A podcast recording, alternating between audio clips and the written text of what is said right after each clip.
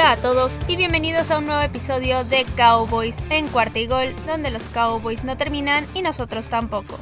Mi nombre es Mariana Huerta y me pueden encontrar en Twitter en arroba Queen Cowboys y también en arroba Cowboys. ¿Y qué tal? ¿Cómo están todos? Feliz Navidad antes que nada. Espero se la hayan pasado muy bien con su familia, con sus seres queridos y demás. Y justo por eso no hubo previa del partido anterior. Las fechas son complicadas. Algunas personas, incluyéndome, salimos de viaje. Entonces, por esa razón no hubo previa del partido anterior. Pero pues no los iba a dejar sin análisis y por eso aquí estamos. Pero antes de pasar a eso, vamos a irnos a la noticias rápidas de esta semana. Y la primera de ellas es que ya salió la lista de los jugadores seleccionados al Pro Bowl.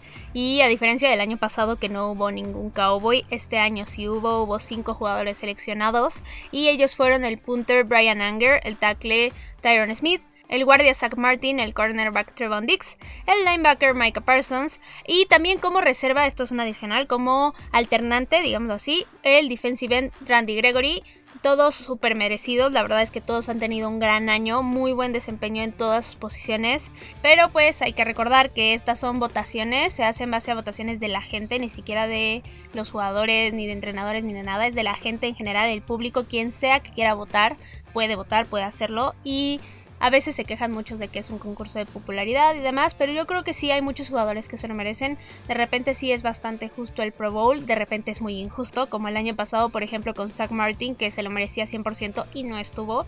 Pero bueno, estos jugadores de los Cowboys se lo merecen al 100% y qué bueno que hayan sido seleccionados y que se les reconozca su logro.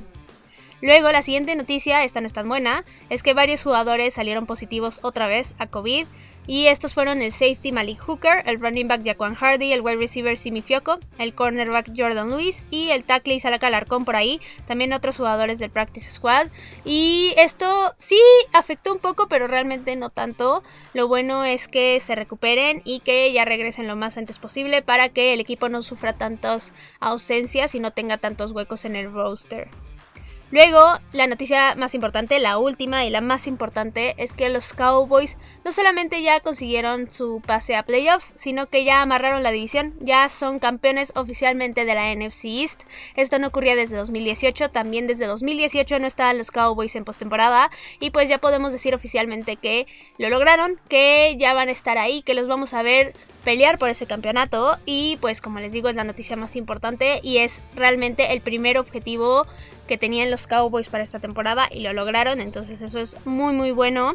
Y pues vamos a hablar un poquito de lo que fue esta semana y ver por qué justo llegaron a ese punto. Y pues entrando a esta semana, los Cowboys venían de tres juegos seguidos de visitantes, en los cuales afortunadamente sí triunfaron y regresaban a casa a una de las semanas probablemente más importantes de la temporada, porque con una victoria no solamente iban a amarrar su lugar en playoffs, sino que también iban a obtener el campeonato de la división pero para fortuna de los Cowboys, el lugar en playoffs lo consiguieron desde el sábado con la derrota de los 49ers y el campeonato de la división lo consiguieron más o menos una hora antes de que fuera el partido de la noche, el Sunday Night Football, donde iban a jugar los Cowboys, porque con la victoria de los Raiders sobre los Broncos, el desempate favorecía a los Cowboys y con esto terminaban ganando su división. Entonces así fue como se dio que los Cowboys llegaron a ser campeones de la NFC East sin siquiera jugar un partido y al final de cuentas en el partido del Sunday Night Football los Cowboys lo único que se iban a jugar era el poder ser los primeros sembrados en la NFC,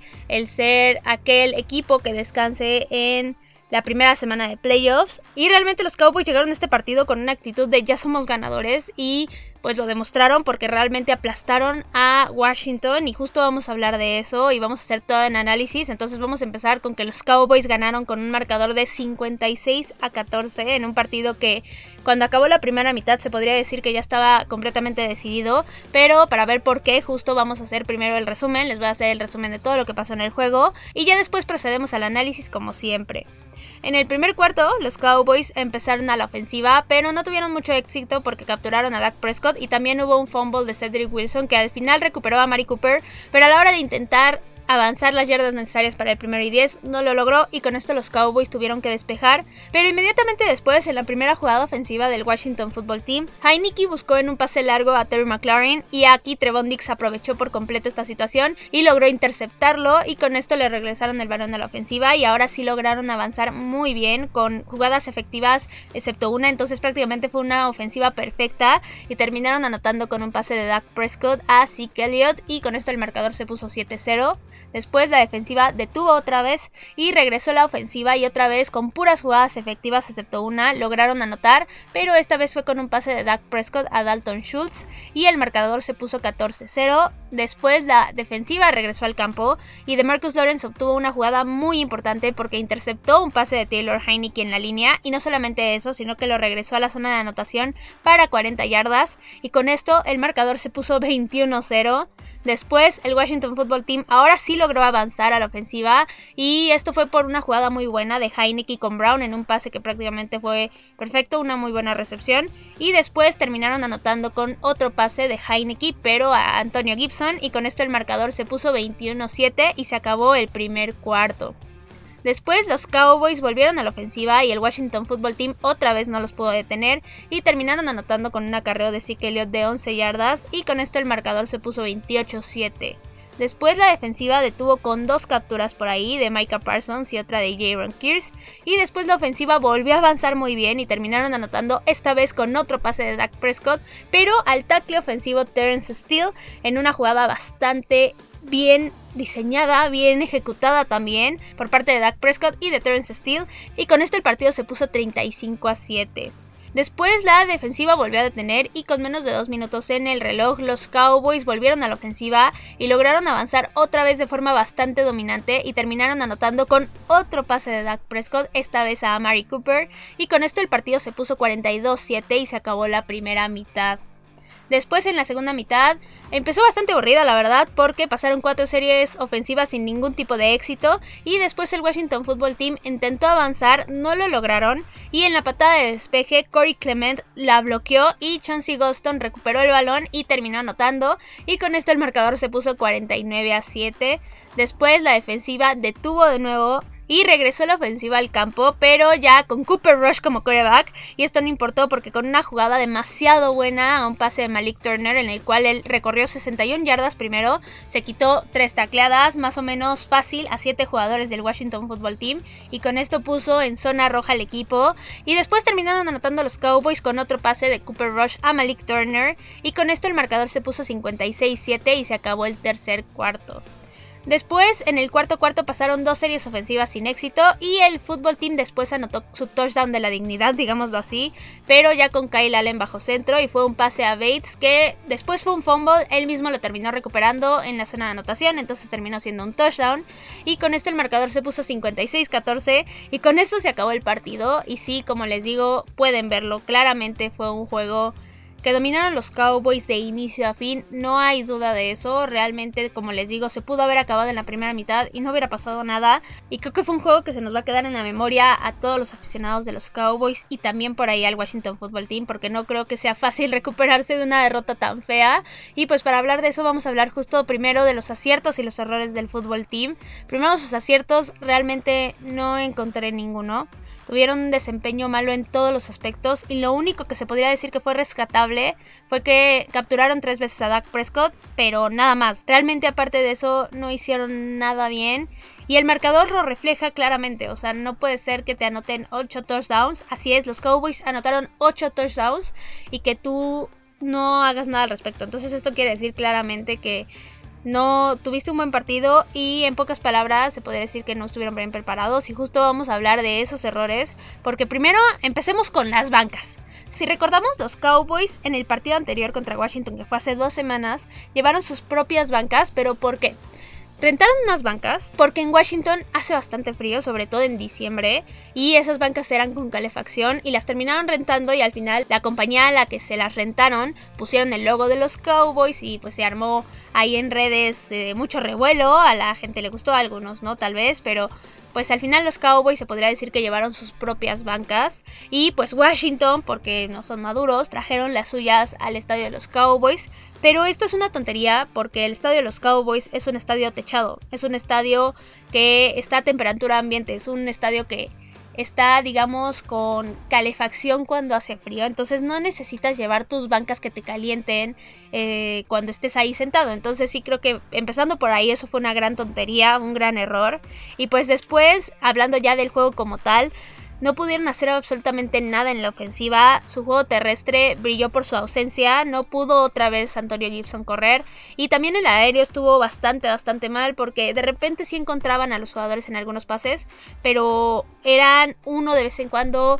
Uno cada 10 minutos. Entonces sí creo que no lo hicieron bien, realmente tuvieron un desempeño ofensivo bastante mediocre y a la defensiva pues también, la verdad es que la defensiva no pudo detener a los Cowboys en ningún momento, en casi ningún momento y cuando intentaron hacerlo casi matan a Dalton Schultz con un golpe súper desleal que fue de McCain, él fue el que proporcionó ese golpe y la verdad es que deberían de sancionarlo, fue un golpe muy duro, realmente no sé cómo salió Dalton Schultz bien de ese golpe, yo pensé que iba al menos estar o conmocionado o lesionado o lo que fuera porque fue un golpe muy muy duro, pero al final lo bueno es que no pasó nada con Dalton Schultz, lo bueno es que está bien, pero al final fue un golpe como les digo súper desleal y espero que lo sancionen. Y pues ya dejando esto de lado, la verdad es que en pocas palabras como les digo, se vio que el Washington Football Team no vino preparado este partido. Sé que sufrieron bastante porque tuvieron un partido en martes porque lo movieron por COVID, pero al final tú eres un equipo de la NFL y pues tienes que tratar de sobrepasar estos obstáculos y de sobrepasar las adversidades. Y pues todos hemos pasado en este momento, digamos todos los que están en la NFL, los equipos han pasado por tener una crisis de COVID. Los Cowboys han tenido N cantidad de contagios y esto no ha sido pretexto para poder tratar de ganar los partidos y de tener un desempeño decente al menos. Sí lo sufrieron los Cowboys, pero pues al final, como les digo, todos los equipos están sufriendo esto, entonces sí creo que eso no es pretexto y al final pues el Washington Football Team no llegó preparado a este partido. Ahora hablando de los aciertos y los errores de los Cowboys, primero los errores, pues el fumble del compadre Cedric, la verdad es que sí fue completamente su culpa, él no llevaba bien protegido el balón y por eso fue un fumble. También otro error serían las tres capturas sobre Dak Prescott. Y otro error que la verdad no lo quiero mencionar mucho como error porque por primera vez los Cowboys tuvieron poquitos castigos en un partido, la verdad es que fueron nada más 3 para 15 yardas, pero hay que mencionarlos porque pues son castigos de todas formas, pero me agrada bastante que en este partido hayan sido bastante disciplinados los jugadores. Ahora, hablando de los aciertos, primero voy a empezar por la ofensiva porque por fin regresó a ser el ataque dominante y agresivo de las primeras seis semanas, una ofensiva que era completamente imparable por tierra y también por aire, con muchísima versatilidad y con muchísima precisión. Y esto tiene una razón de ser, no es nada más porque sí, y es porque Dak Prescott se quedó a entrenar toda la semana horas extras con sus receptores para trabajar en esa comunicación, en esa química, y la verdad es que se notó muchísimo. No vimos casi pases fallidos, sí vimos alguno por ahí, pero la verdad es que lo que vimos de Dak Prescott y de los receptores fue muy muy bueno. Y pues también la línea y el juego terrestre fue impecable. Ahora hablando de la defensiva, fue muy agresiva otra vez, lograron 5 capturas y 2 intercambios de balón y no le permitieron casi nada al Washington Football Team. Realmente sus dos anotaciones fueron ya de que la defensiva pues, ya lo tenía ganado, realmente no era necesario tal vez detener y era mejor que se comieran el reloj y que no pasara más que el tiempo, digámoslo así. Entonces sí creo que la defensiva estuvo excelente y no solamente ellos, también los equipos especiales porque al final se unieron a la fiesta de los touchdowns con esa patada bloqueada muy buena de parte de Corey Clement, muy bien por parte de Chauncey Goldstone y con esa patada es la tercera patada que bloquean en esta temporada, lo cual es un número más grande que los últimos 18 años combinados, entonces para que vean el tamaño de esta cifra y realmente es una marca muy buena para los equipos especiales de los Cowboys. Y todo esto realmente no se podría lograr sin un staff de cocheo que esté haciendo bien su trabajo. O sea, absolutamente todo el equipo jugó bien y eso es un reflejo de los entrenamientos y de la dirección que están teniendo y de todo lo que están haciendo tanto Mike McCarthy como Kellen Moore como Dan Quinn como John Facel. Entonces sí creo que merecen todo el mérito aquí. Obviamente los jugadores ponen mucho de su parte. Para empezar ponen su talento. Pero un talento que no es dirigido de forma correcta no va a llegar a ningún lado. Entonces sí creo que aquí los entrenadores, todos, absolutamente todos, no solamente los coordinadores que yo les mencioné, sino cualquier entrenador que esté involucrado con el equipo está haciendo muy bien su trabajo. Ahora sí, hablando de los jugadores que destacaron y decepcionaron, voy a destacar a muchos, entonces me voy a tratar de ir un poco rápido y quiero empezar obviamente con Dak Prescott porque estuvo un excelente partido y prácticamente todo lo hizo en una sola mitad porque en una sola mitad tuvo 330 yardas, 4 touchdowns. También se convirtió en el primer jugador en temporada regular en mandarle un pase a un wide receiver, un running back, un tight end y un liniero ofensivo en un partido. Esto ya lo había hecho Kurt Warner en postemporada, pero Dak, como les digo, es el primero en hacerlo en temporada regular. Y pues la verdad es que este es el Dak que todos estábamos pidiendo y ojalá siga entrenando horas extras porque está rindiendo frutos y sí está funcionando. Otro jugador que quiero destacar es a Zeke Elliott porque vimos un Zeke dominante también. No corrió mucho, digamos, en yardas, pero anotó dos veces y en todas las jugadas en las que estuvo involucrado lo hizo bastante bien. Otro jugador que estuvo excelente fue Dalton Schultz. Él tuvo 82 yardas y un touchdown y la verdad es que se vio muy muy seguro y se vio esa arma que Dak Prescott busca cuando es muy importante avanzar. Ahora, otro hablando de importantes, a Mari Cooper tuvo un juegazo y la verdad es que Mari en la semana se había quejado de que la ofensiva no estaba teniendo el desempeño que estaban esperando, no estaba funcionando bien y también dijo que le gustaría que lo buscaran más en terceras oportunidades y en la zona roja y pues lo vimos claramente, en este partido se vio clarísimo, tuvo 85 yardas y un touchdown y justo lo buscaron en zona roja y en aquellas terceras oportunidades importantes. Ahora, otro jugador que lo hizo muy bien, y sí lo tengo que destacar, es Malik Turner, porque hizo un excelente trabajo en esa recepción de 61 yardas. Y la verdad es que mostró que tenía ganas de anotar, que tenía garra y que quería seguir llevando al equipo más y más lejos. Y eso se agradece muchísimo. Ahora, otro jugador que también lo hizo bien fue CeeDee Lamb porque tuvo cuatro recepciones muy importantes para 66 yardas. Y otro jugador que también hizo bien fue Terence Steele porque ese touchdown fue impecable, escondió muy bien sus intenciones. Y aquí también tengo que mencionar a Dak Prescott porque él hizo perfectamente bien el engaño para que no se dieran cuenta que él tenía el balón. Y sí engañó a absolutamente toda la defensiva y por eso funcionó muy bien esta jugada. Ahora, hablando de Terence Steele, sí tengo que decir que la línea ofensiva lo hizo muy muy bien en este partido. No tuvieron ningún castigo de holding, abrieron espacios, dieron tiempo en casi todas las jugadas. Sí es cierto que por ahí capturaron a Dak Prescott tres veces, pero aún así creo que en general fue un desempeño muy bueno de la línea ofensiva. Ahora, hablando de los equipos especiales, Corey Clement, como les digo, fue excelente lo que hizo en la patada bloqueada. Y sin esa patada bloqueada no hubiéramos tenido uno de los ocho touchdowns que tuvimos en este partido. Ahora, pasándonos a la defensiva, quiero destacar primero a de Marcus Lawrence. Y la verdad es que, madre mía, lo dominante que se vio con ese pick six. O sea, primero para empezar, la intercepción fue demasiado atlética y luego cuando la regresó 40 yardas también lo fue, o sea, se veía imparable y al final pues fue imparable, terminó regresándole a la zona de anotación y aparte de esto no solo fue que anotó y ya tuvo una captura, tuvo una tacleada para pérdida y tuvo un golpe al coreback y fue un gran partido de su parte. Otro que destacó mucho fue Trevon Dix porque tuvo su onceava intercepción de la temporada y ya empató la marca de todos los tiempos de la franquicia que le pertenece a Everson Wells.